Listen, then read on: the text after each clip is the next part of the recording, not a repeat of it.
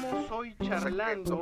Que los, los, cuidados que ha tenido. Eh, realmente. Tercera silla. La sección de bienestar financiero. En entrevista con.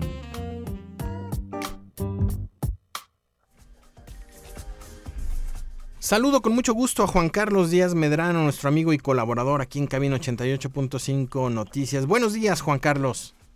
Rodolfo, ¿cómo estás? Buenos días. Buenos días a toda la audiencia que está con nosotros el día de hoy. Viernes, ya es semana, Rodolfo. Ya, viernes, por fin. Ya queríamos que fuera viernes, sobre todo para ver eventos culturales, Juan Carlos. Así es, Rodolfo. Es, en esta ocasión me dio la tarea de a un joven que ha sido muy constante, ha sido muy eh, pernicioso su trabajo, tanto en la dirección escénica como en el diseño de vestuario, en la creación misma teatral.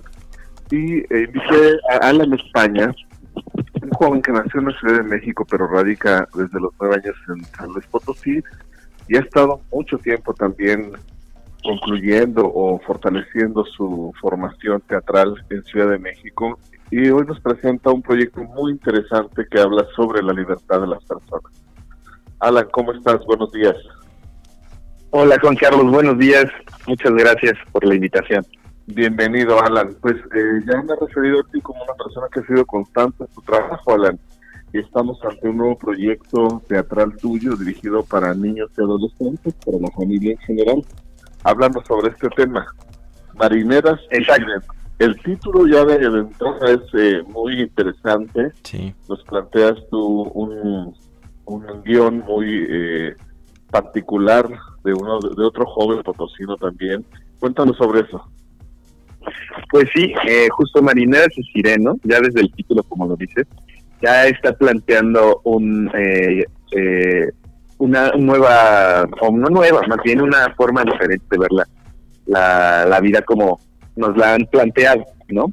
Este, en el mismo texto se menciona, si, si no se nombra, no existe. Entonces, eh, justo para nosotros fue importante partir desde ahí, porque, eh, como lo cuenta la historia, eh, Mari, que es una niña que vive presionada por cumplir ciertos eh, roles, ciertos eh, cánones, ¿no? O sea, de, género. Eh, su familia la, la señala y la, la, educa de esa manera. Eh, quiere ser marinera.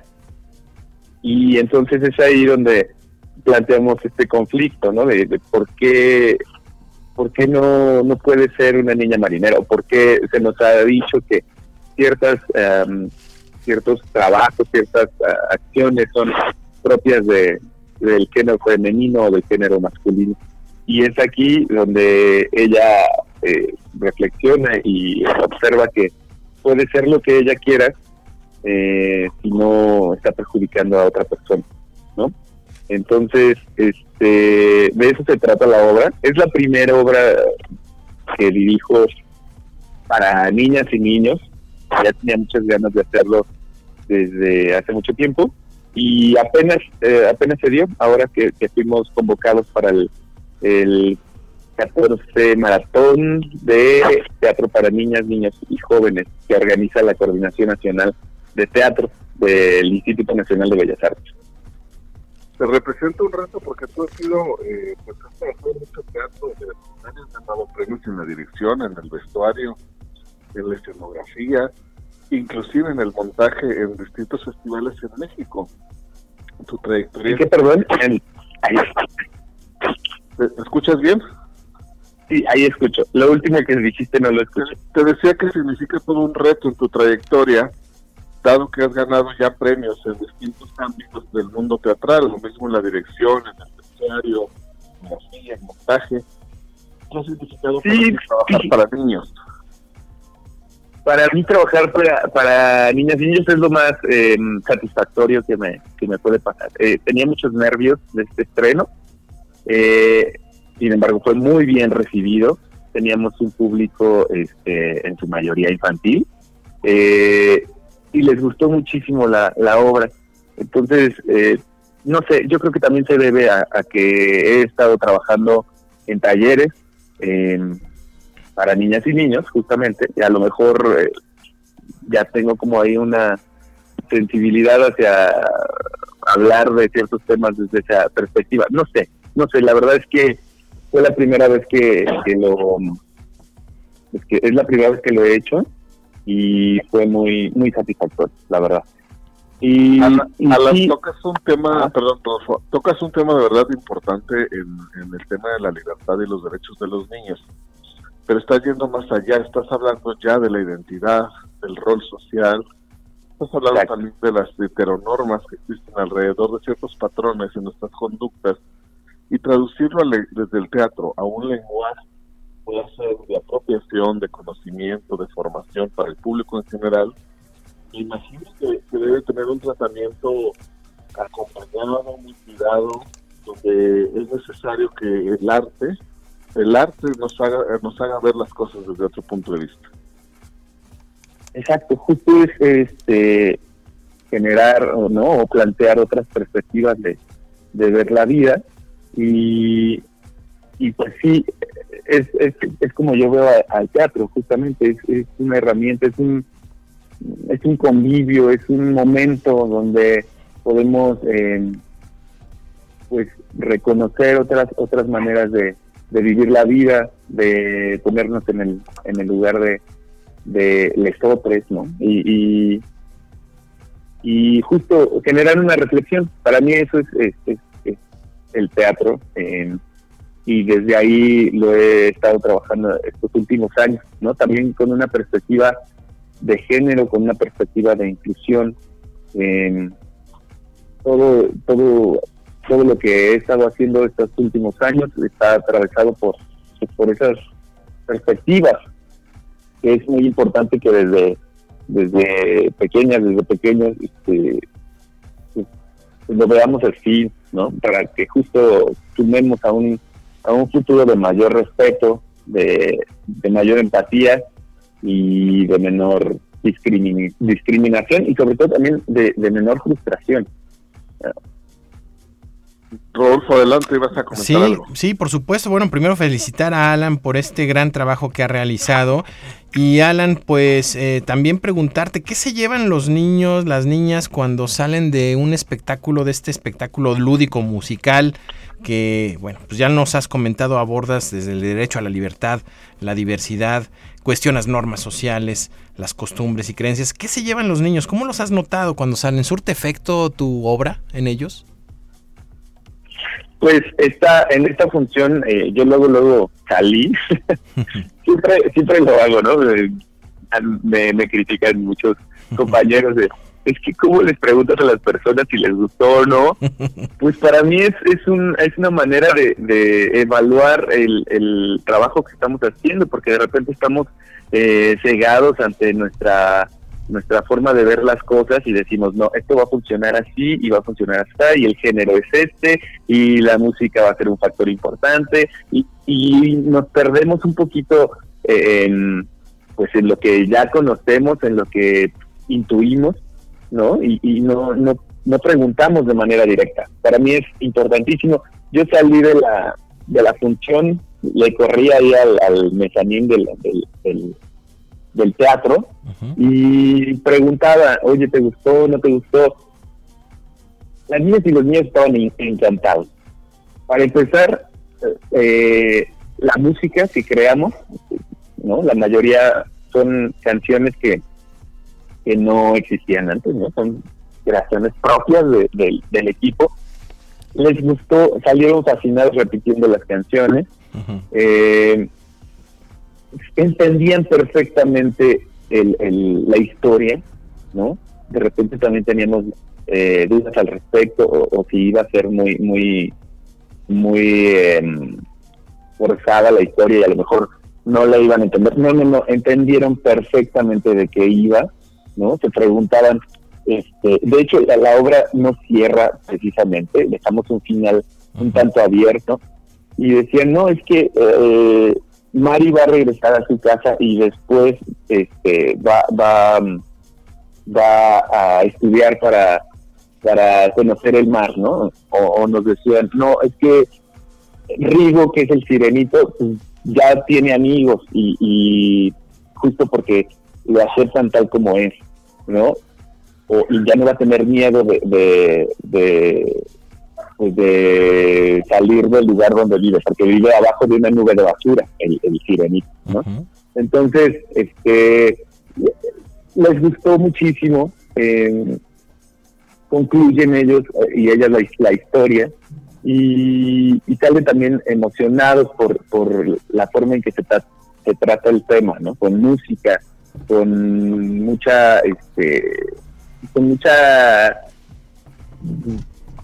¿cómo decirlo? Como mucha alegría, mucha vibra positiva, ¿no? Sí. a pesar de que se tocan temas difíciles, temas eh, que incluso a los papás les puede generar ahí como comezón, ¿no?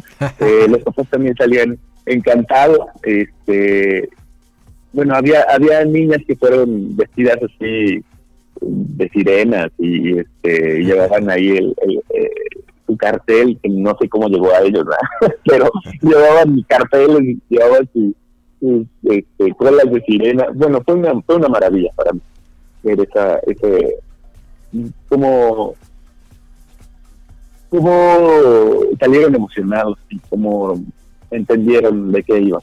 Oye, Alan, ¿y cómo fueron creados los personajes? ¿De dónde surgen? Cuéntanos sobre la personalidad de, de estos dos personajes. Eh, mira, hace, ¿qué, qué serán? Como unos seis, siete años, tuve yo un acercamiento con el cabaret, ¿no? A trabajar, y, y empecé a trabajar en cabaret. Eh, tomé clases con Tito Vasconcelos, con Andrés Carreño, con Ana Francis Moore de las Reinas Chulas, que son eh, personajes muy importantes dentro del mundo del cabaret y me sentí muy cómodo trabajando desde ahí. El cabaret eh, plantea esta, esta idea de, de hablar en temas sociales, políticos, ¿no?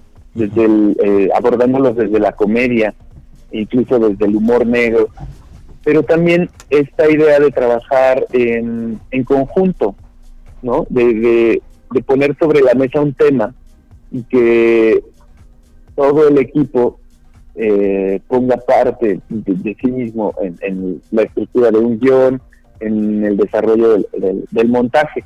Entonces, para mí eso fue importantísimo y he estado trabajando desde ahí, desde la colaboración. Entonces, yo invito, yo convoco, yo este, coordino, pero en realidad el trabajo es de, es de, es de todo el equipo. Mm, se van sumando diferentes puntos de vista, ¿no? El texto va surgiendo a partir de, de improvisaciones, de, de, exploraciones hacia un tema y, yo soy solo ese ojo que, que dice, ah, podría funcionar de esta manera, podría ser de esta otra forma, o, o sea, estoy, digamos que vengo siendo el, el, el primer espectador, ¿no? Claro. primer espectador de ese espectáculo que, eh, que está en proceso. Claro. Entonces, eh, los personajes van surgiendo de desde las actrices, los actores, ¿no? Yo les, les comento siempre, no es lo mismo, este, aunque sea el mismo personaje y esté perfectamente delineado, lo haga eh, un actor u otro. En esta ocasión tuvimos un, problema con, con, el actor que iba a ser el, el personaje del sireno, porque se enfermó tres días antes Uy. y tuvimos que suplirlo. Y yo dije, híjole, a ver cómo, cómo agarra la onda este otro chavo. Sí. Pero justo a pesar de que ya era muy eh, definido lo que tenía que hacer, surgió otra cosa, ¿no? Surgieron otras ideas, incluso en cuanto al vestuario, el maquillaje, eh, fueron cosas nuevas, fueron cosas que no, no, se, no se habían probado antes con, con el otro actor. Entonces es importantísimo para mí que, que los personajes, la historia se, se vaya escribiendo a partir de las personas que conforman el equipo. Claro, por supuesto, que vayan adaptándose al, al, bueno, y que vayan asumiendo y metiéndose en el personaje también, ¿no, Alan?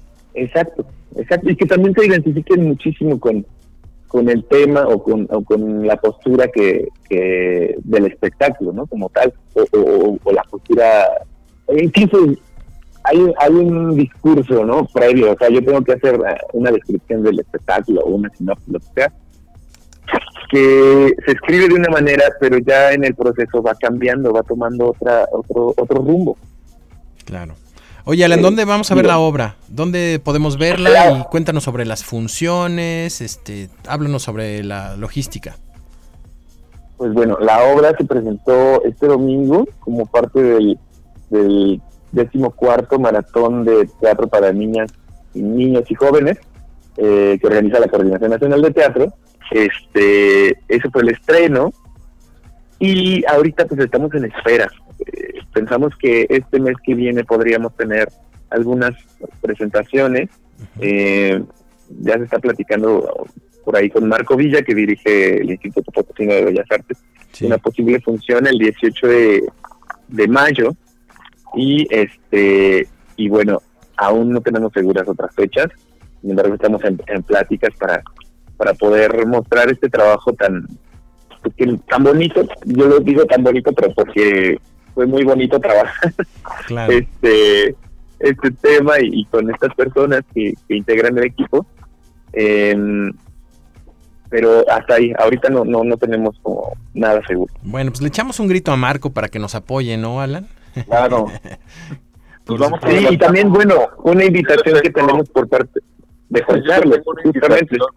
El día 17 de mayo no quiero adelantar todo el lugar ni, ni, en el marco de qué Rodolfo, ya, ya te enteraré, ya le enteraremos a, los, a nuestro público que nos escucha amablemente. Así que la primera función que tienes es con la universidad este, el 17 de mayo. Ya, así que, ya nos estás dando la exclusiva, eh, mi querido Juan Carlos.